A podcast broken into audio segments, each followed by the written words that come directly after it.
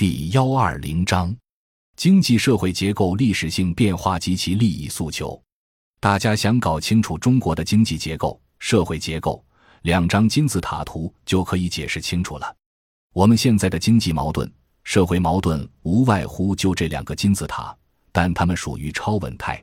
当经济结构矛盾已经深化到一定程度的时候，谁都不敢碰。谁想真去碰一下，就会意味着债务暴露，无药可救。对外又不能打仗，那对内也只能继续扩大投资，维持住现在的产业资本过剩的问题不马上爆发。如何继续扩大投资？现在提出的就是城镇化，有一系列的问题要考虑。比如说，我们如何在城镇化的基础上去构建生态社会？如何在城镇化中形成创新政府治理的条件？例如，我们现在正在乡镇做的实验，看所谓政府善意如何与社会结合形成善治。政府通过购买社会组织的服务，建立乡镇良治；通过结构多样性和市民参与治理创新，来形成城镇化的可持续发展。所以，不仅仅把城镇化看作是一个新的投资的空间，同时城镇化还有新的治理结构和制度创新的空间。城镇化是中小企业和打工者返乡创业的领域，因为发展恰恰是相对远离大资，投资门槛低得多。何况很多打工者本来不愿意长期留在大城市。为什么打工劳动力为什么跳槽这么厉害？其实不外乎就是打工者整体上是小资属性，不想降低身份成为产业工人或者工人阶级。小资外出打工的目标是成为小老板，从小资变中资。请看现在城市郊区征地，为什么城郊村都巴不得政府来征地？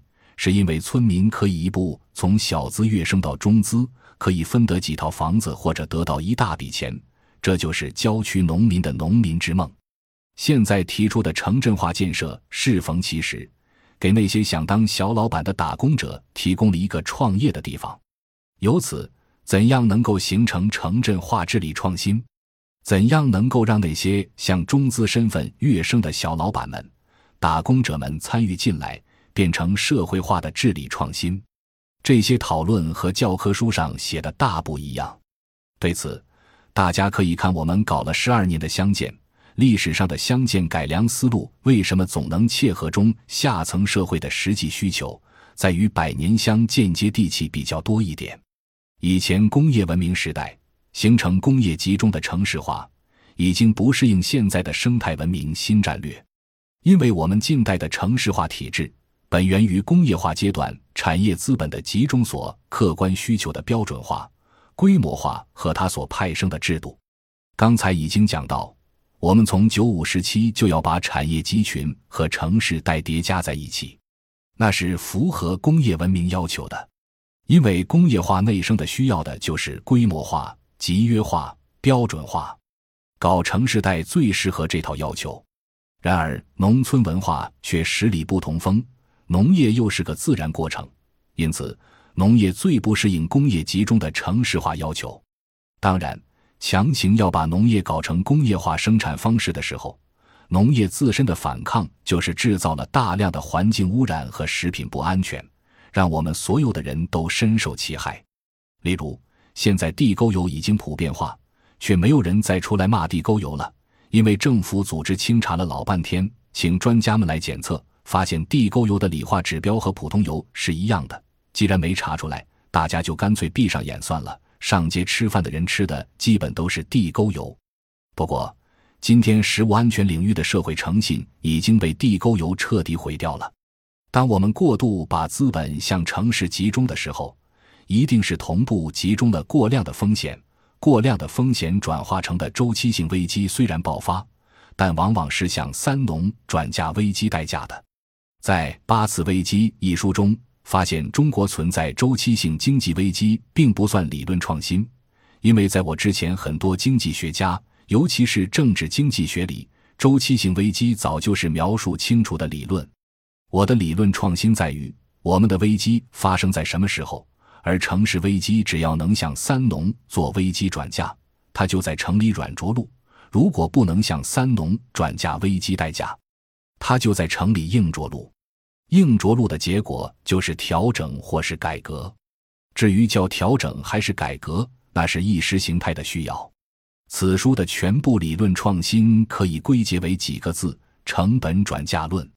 它往上接续的是世界系统论、依附理论、传统的政治经济学、新制度经济学的理论，把这些糅杂在一起，博采众家之长，最后就解释了我们的问题。现在大家所遭遇到的很多问题。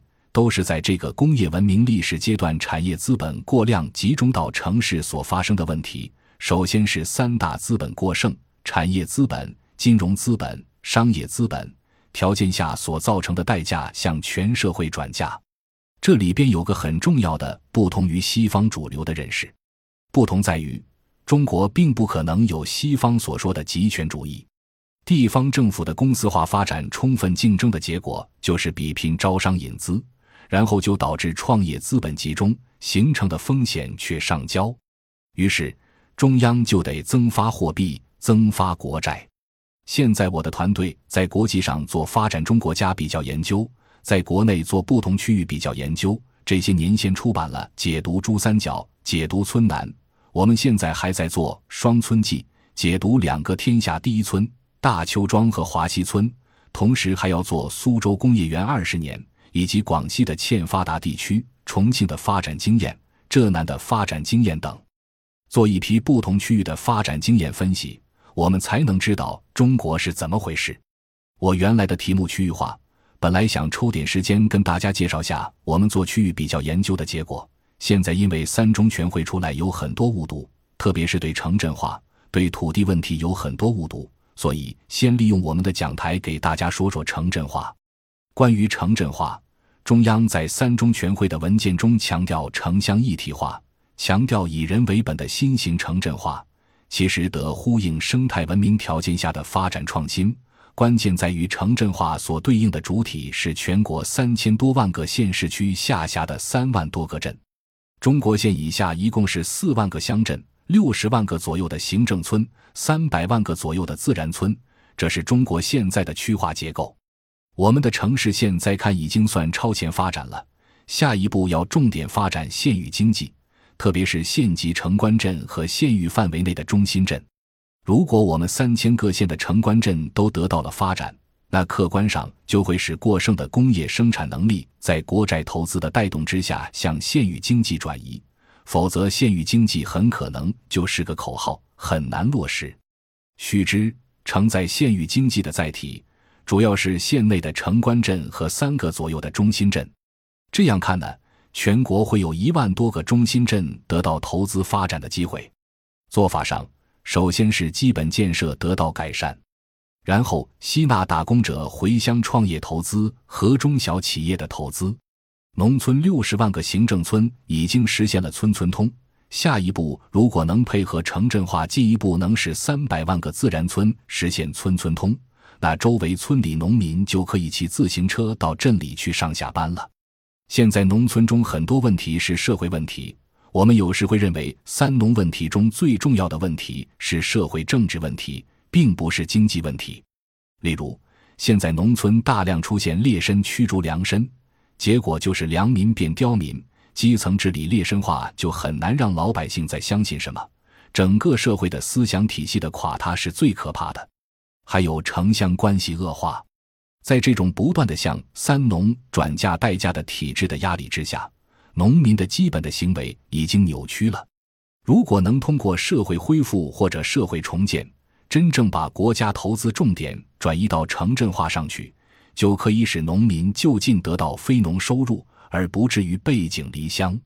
所以，生态文明与城镇化战略结合到一起，应该是四个复兴：生态社会。生态自然、生态经济、生态治理。据此，大家不要简单的把城镇化又理解成某个主管部门的思路，它所面临的真正的课题还是农村农民。如果三农局面能维持住，这个国家尚可维持。全球大危机砸下来的时候，我们仍然有应对危机的社会基础。当年印度尼西亚在一九九八年出现大规模失业时的状况。那里百分之二十八的进城农民是没有土地的人，在遇到经济危机的时候是转向了暴力，最终也致使大批华人受到迫害，非常惨重的教训。总之，不是虚言。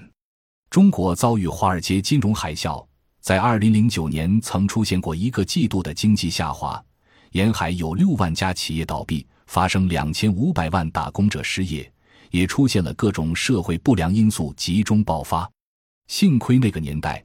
正好是国家在大规模增加新农村建设投资的时期。危机爆发时，中国已经增加了上万亿的农村投资，农村大规模的基本建设吸引了回乡的打工者，沿海城市社会恢复平静了。为此，请注意我们这个社会的基本矛盾：每次发生严重的社会矛盾，都与大规模的下岗失业有关。例如，一九六零、一九六一两年七千多万失业。中国重新强调阶级斗争。二十世纪八十年代，知青回城四千万待业。中国提出两个严打。二十世纪九十年代，四千五百万国企职工下岗。中国强调维稳。城乡一体化方面，国内外的教训很多。例如，人类发展指数较高的发达国家都超过了生态足迹。又如，全球人口超千万的大城市都是污染非常严重的地方。中国现在的发展状况跟大多是发展中国家是一致的，就是大量进口垃圾，人为制造着污染，用这种发展方式推动 GDP，对中国来说实质性增长是负的。发展中国家生态系统下降是非常严重的，而发达国家略有好转。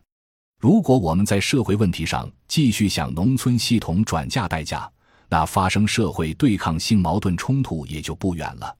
还有些应该讲的，下面列出相关要点：一是，在以往关于可持续发展的国际交流中，欧洲、亚洲的日本、韩国转型城镇是值得借鉴的经验；二是，我们一直强调农业三产化，强调综合性农民合作社；三是，就乡村旅游而言，随着中产阶级的崛起，乡土文化最适应个性化定制，因为千差万别的与自然紧密结合的乡村自然生活。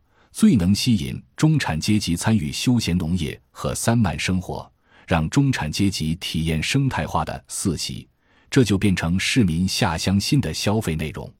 总之，农村城镇化的发展过程中有很多创新机会，取决于你如何去发现题材。